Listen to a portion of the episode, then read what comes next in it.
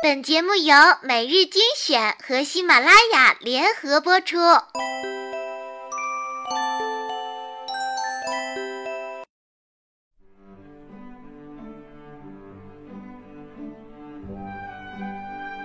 欢迎收听每日精选，我是你们的好朋友小乖。今天为大家分享的这篇文章，相信你们一定很感兴趣。小丸子，你嫁给花轮了吗？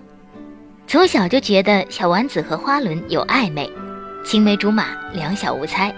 种种证据指明，花轮君对丸子非同一般，把爱放在内心，一直在默默耕耘。所以，小丸子，等你长大了，就请你嫁给花轮，好吗？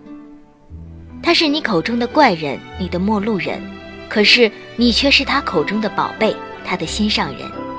他优雅地站在你的身边，等着一甩头发，跟你问一声安好。他就是花轮君。我说他喜欢你，我能想象你的表情。你会问，怎么可能是他了？你知道吗？花轮君永远只对小丸子叫 baby，对别人称呼却直呼姓名。美环说：“为什么我和你讲话的时候你不叫我 baby 呀？”花轮君一惊：“其实我和别人讲话的时候不一定叫对方 baby 的，你懂的。”有次你要竞选班长，美环来欺负你，花轮帮你解的围，不是吗？可是美环被气哭而走的时候，你还笑他，其实你才伤了人家的心，好吗？你九岁生日的那一天，花轮特意买了玫瑰给你。你不明白为什么只有一只，可是，一会儿剩下的八只全都送来了，跟你的年龄一样，不是吗？但你还独自念叨，只有你这种怪人才能想得到这些东西。花轮同学会送他和他年纪一样多的玫瑰，所以是九只。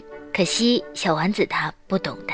你从海南旅行回来，给好多同学都带了礼物，接着是礼尚往来的人。最后是无足轻重的人，但是，就是没有给花轮的。可是花轮只给你一个人买了礼物。美环在一旁看得肺都气炸了，他还大声责问丸子同学：“你说为什么花轮这么偏心呢？”史志同学跟你传出了绯闻，你也陷入了深深的苦恼。这时候，你第一个想到的是花轮。火力转移到花轮之后，花轮没有辩解，没有澄清。你一定记得他说了什么吧？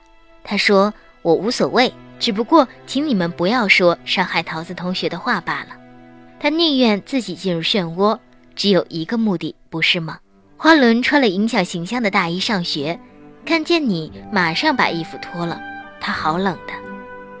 你画画得了奖，花轮第一个想到的是把发卡当做奖品送给你，结果你以不能乱收礼物拒绝了。有次你和美环去照顾一年级学生，有个小孩子尿在了地板上，花轮主动帮手和你一起把地板擦干净。要知道他是个衣服都不让人随便碰的这么爱干净的男生。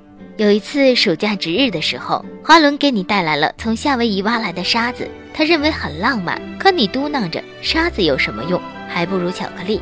结果你随便的就让沙子掉在了地上。地上的沙子和夏威夷的混在一起，再也分不出来了，不是吗？花轮也怕你混入了人群，让他再也找不见啊。